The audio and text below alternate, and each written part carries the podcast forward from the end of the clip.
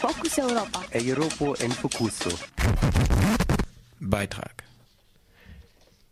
Am vergangenen Samstag wurde die erste internationale Quecksilberkonvention in Genf von 140 Staaten verabschiedet. Quecksilber ist ein für Mensch und Umwelt hochschädliches Metall, das in verschiedenen Gegenständen anwesend ist und im Laufe der Produktionsprozessen freigesetzt wird. Diese neue internationale Konvention hat sich als Ziel gesetzt, die Nutzung von Quecksilber zu reduzieren und die Bevölkerung vor Quecksilber zu schützen. Radio Dreieckland sprach mit Juliane Kippenberg von Human Rights Watch über den Inhalt dieser äh, Quecksilberkonvention, die Rolle der europäischen Staaten in diesen Verhandlungen und die Beurteilung dieser neuen Konvention durch Human Rights Watch. Guten Tag, Juliane Kippenberg. Sie sind von äh, Human Rights Watch in der Abteilung äh, Kinderrechte. Und wir wollen jetzt über den äh, internationalen Vertrag zur Drosselung von Quecksilber sprechen. Vielleicht können wir somit anfangen. Ähm, wie groß ist die Bedrohung durch Quecksilber für Menschen in, in der Welt und wie viele Menschen werden äh, davon bedroht? Ja, guten Tag. Äh, das ist eine gar nicht so einfach zu beantwortende Frage. Aber was man auf jeden Fall sagen kann, ist, dass Quecksilber in sehr vielen verschiedenen ähm, Sektoren eingesetzt wird und von verschiedenen Sektoren auch ausgestoßen wird. Also zum Beispiel im Bereich ähm, Kleingoldbergbau, in dem mindestens 13 Millionen Menschen weltweit arbeiten, wird Quecksilber eingesetzt, um Gold zu gewinnen. Das ist vor allem der Fall in vielen Ländern Afrikas, Lateinamerikas und Asiens.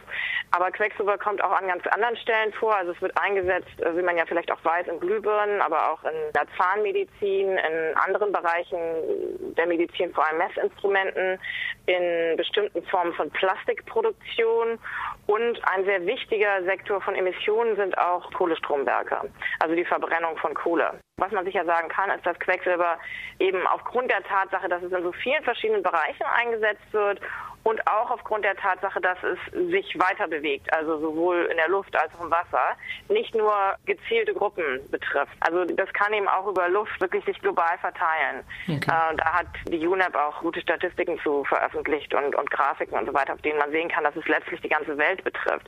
Natürlich ist es trotzdem so, dass es sogenannte Hotspots gibt. Und diese Hotspots sind zum Beispiel unter anderem eben die Minen, äh, dieser Kleingoldbergbau. Okay. Und was sieht jetzt das äh, Quecksilbervertrag Vertrag hauptsächlich vor, um dem entgegenzuwirken? Ja, also dieser Quecksilbervertrag, der ist jetzt über die letzten etwa drei Jahre ausgehandelt worden von Regierungen und ja, sieht jetzt eine ganze Reihe von Maßnahmen vor, um eben den Einsatz von Quecksilber zu beenden in bestimmten Bereichen, zum Beispiel in bestimmten Produktionsprozessen beziehungsweise Emissionen zu reduzieren. Wir haben uns vor allem mit dem Bereich Goldbergbau und Gesundheit beschäftigt.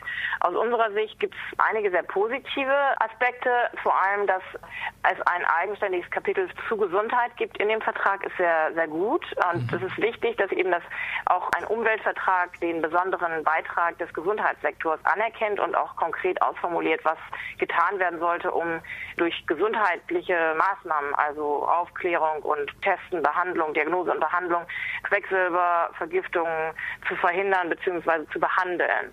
Das ist sehr gut. Was nicht gut ist, ist, dass dieser Gesundheitsartikel, der eben in dem Vertrag jetzt drinsteht, freiwillig ist. Das ist vor allem auf Druck von der Europäischen Union und anderen westlichen Ländern geschehen. Die Länder des Südens wollten, dass dieser Artikel verbindlich ist.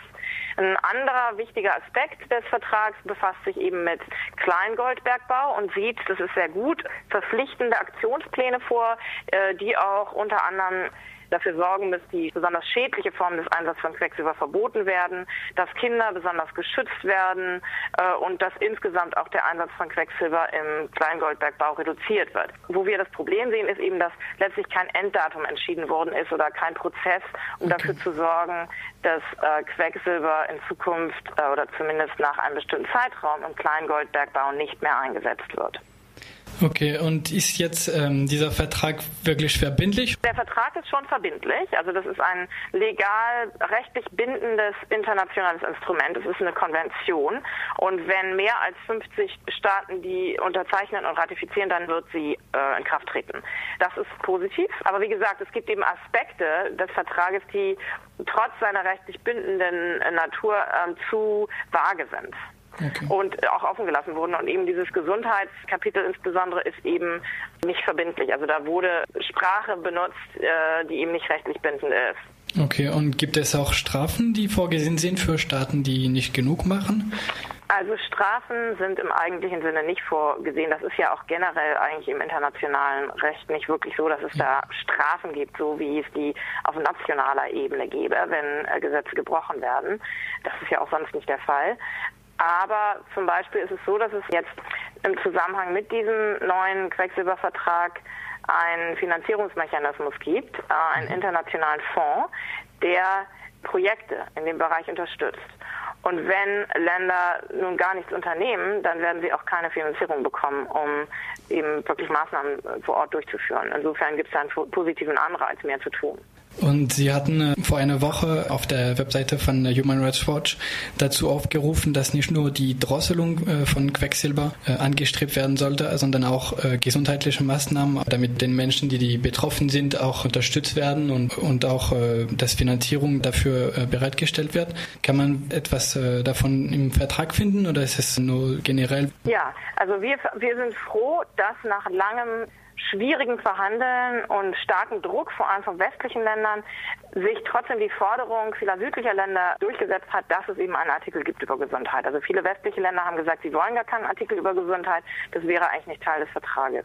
Und wir sind froh zu sehen, dass die sich dann doch immerhin darauf eingelassen haben, dass es diesen Artikel gibt und dass der Artikel auch bestimmte Aspekte von Gesundheitsstrategien benennt. Also zum Beispiel die Bedeutung von Prävention, aber auch von Diagnose und Behandlung von Quecksilbervergiftung und die Bedeutung von letztlich Stärkung des Gesundheitssystems insgesamt, um eben besser auf diese, diese besondere Bedrohung durch Quecksilber reagieren zu können. Das steht da drin, das ist positiv. Was wir kritisieren, ist eben das, was im Vertrag jetzt drinsteht, nicht bindend ist, sondern freiwillig. Also Staaten werden aufgefordert, diese Gesundheitsstrategien umzusetzen. Sie werden aber nicht dazu verpflichtet. Und wie war die Rolle der europäischen Delegationen und der deutschen Delegation auch in diesen Verhandlungen? Weil Sie sagten jetzt schon, äh, Sie haben ein bisschen Widerstand geleistet gegen diesen gesundheitlichen äh, Artikel. Wie war das insgesamt? Waren Sie eher äh, proaktiv für diesen Vertrag?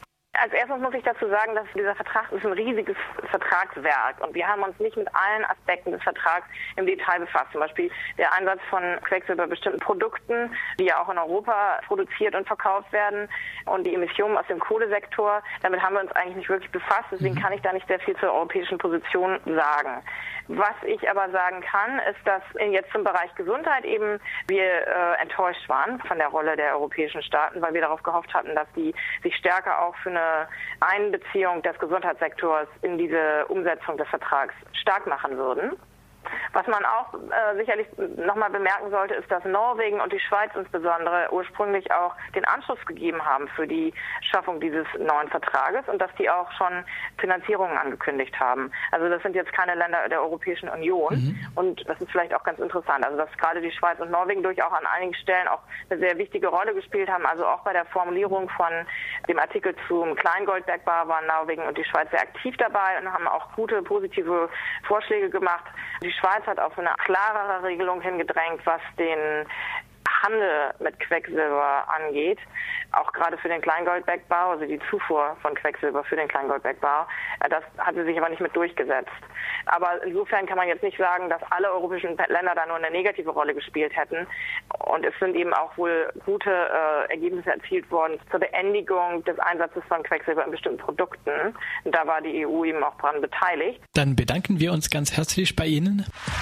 Focus Europa. Europa in Focuso.